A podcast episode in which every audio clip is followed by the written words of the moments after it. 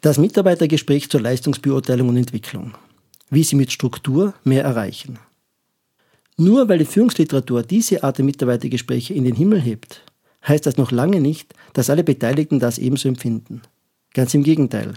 Die Chefs und Führungskräfte sehen darin eine lästige Pflichtübung und auch Mitarbeiter lehnen das checklistenartige Abarbeiten von vorgegebenen Themen ab.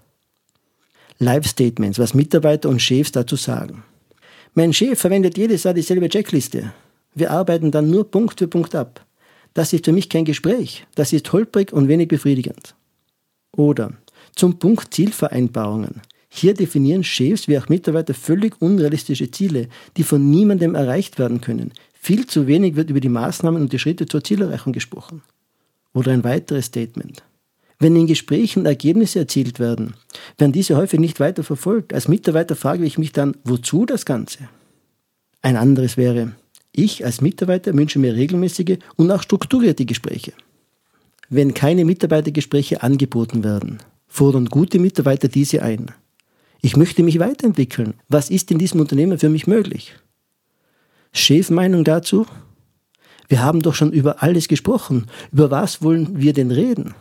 Mitarbeitermeinung? Ich schätze diesen Extratermin für mich, selbst wenn es im Arbeitsalltag ausreichend Gelegenheit zur Kommunikation gibt. Hier wird konkret über meine Anliegen, Vorhaben und Ziele gesprochen. Mein Chef nimmt sich diese Extrazeit nur für mich. Mitarbeiter finden es enttäuschend, wenn der angesetzte Termin laufend mehrmals verschoben wird. Zum Beispiel unmittelbar vor dem Termin, weil dem Chef etwas Wichtiges, ein Kunde, dazwischen gekommen ist. Wozu bereite ich mich dann darauf vor? Bin ich nicht wichtig? Denken sich die Mitarbeiter. Sie sehen, die Bandbreite der Meinungen ist bunt. Leider überwiegt ein negativer Grundton. Dem muss aber ganz und gar nicht so sein. Die in professionell geführte Mitarbeitergespräche investierte Zeit kann sehr lohnend für alle sein.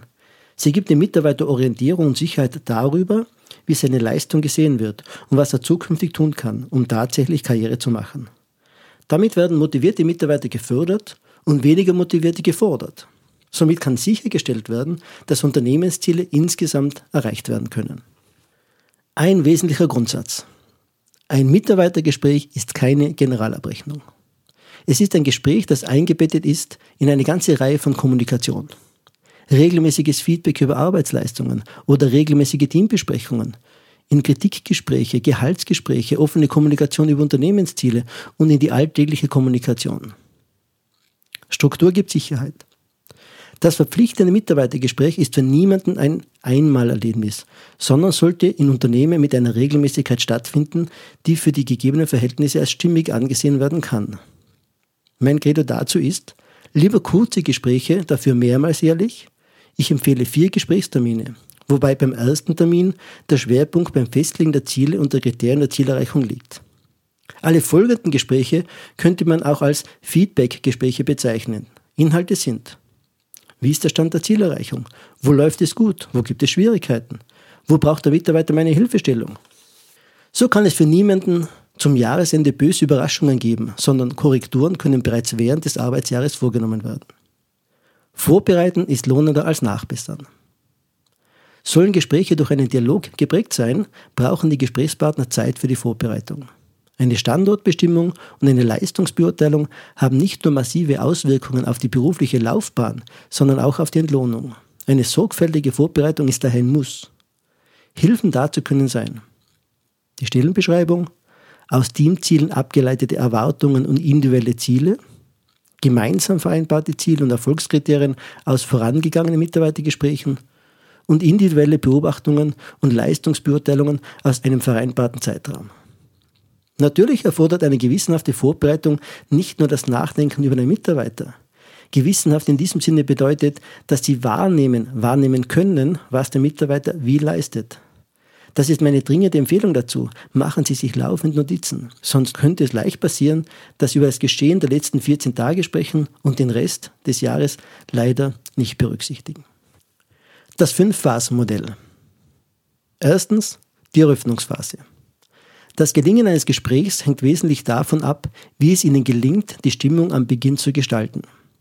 Sie können daher bereits vor dem Gespräch aktiv werden. Schaffen Sie einen Rahmen und einen Raum, in dem Sie Störquellen ausschalten können. Keine Telefonanrufe, keine anderen Mitarbeiter, die noch schnell etwas von Ihnen brauchen und so weiter. Sprechen Sie bereits zu Beginn den Sinn und die Bedeutung des Mitarbeitergesprächs an.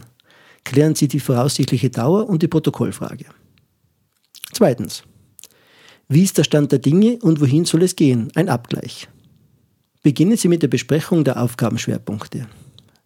Wenn Sie über die Zielerreichung sprechen, starten Sie unbedingt mit den positiven Dingen und konzentrieren Sie sich auf die Stärken des Mitarbeiters. Damit schaffen Sie eine gesunde Voraussetzung, dass auch kritische Punkte annehmbar werden. In dieser Gesprächsphase geht es darum, einen guten Überblick über die zu besprechenden Themen herzustellen. Gefragt sind Ihre Beurteilung der Leistung des Mitarbeiters und seine Selbsteinschätzung. Wichtig, Ihre Bewertungen müssen begründet sein und durch konkrete Beispiele oder Beobachtungen belegt werden. Die schwierige Detailarbeit folgt erst in der nächsten Phase. Warten Sie unbedingt bei jedem einzelnen Aspekt die Stellungnahme und die Sichtweise des Mitarbeiters ab. Schriftliche Notizen erweisen sich für die nächste Gesprächsphase als äußerst nützlich.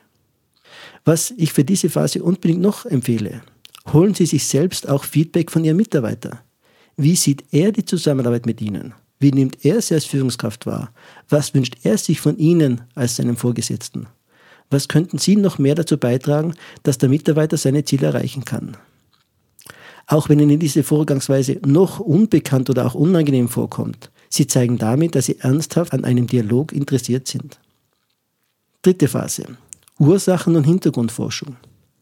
Jetzt kommen alle Themen zur Sprache, bei denen es in der vorangegangenen Phase Abweichungen zwischen Ihrer Beurteilung und der Selbsteinschätzung des Mitarbeiters gegeben hat. Je größer die Abweichungen sind, desto wichtiger ist dieser Klärungsprozess.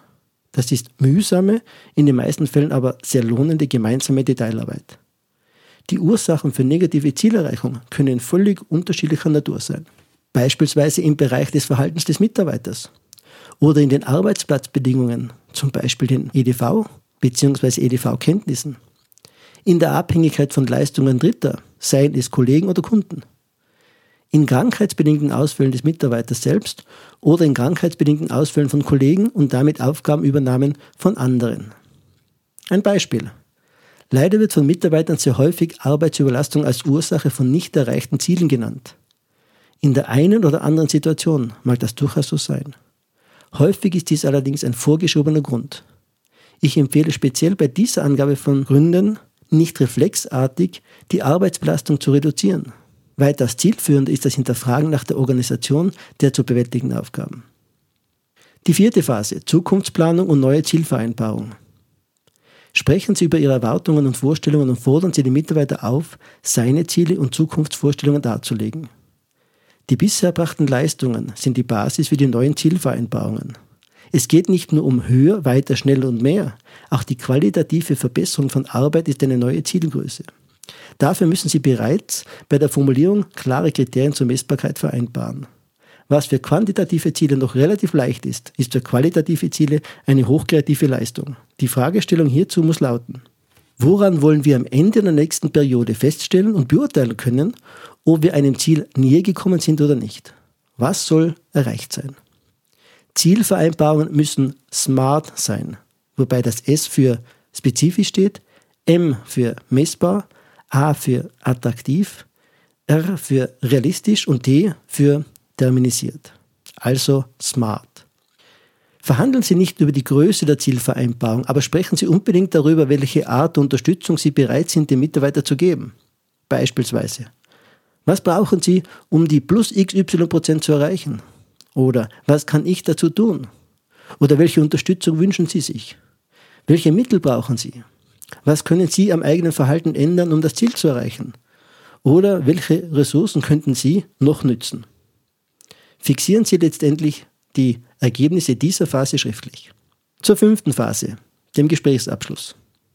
Wie der Beginn eines Gesprächs wichtig für den weiteren Verlauf ist, so wichtig ist der Abschluss eines Gesprächs für alles, was darauf folgen soll.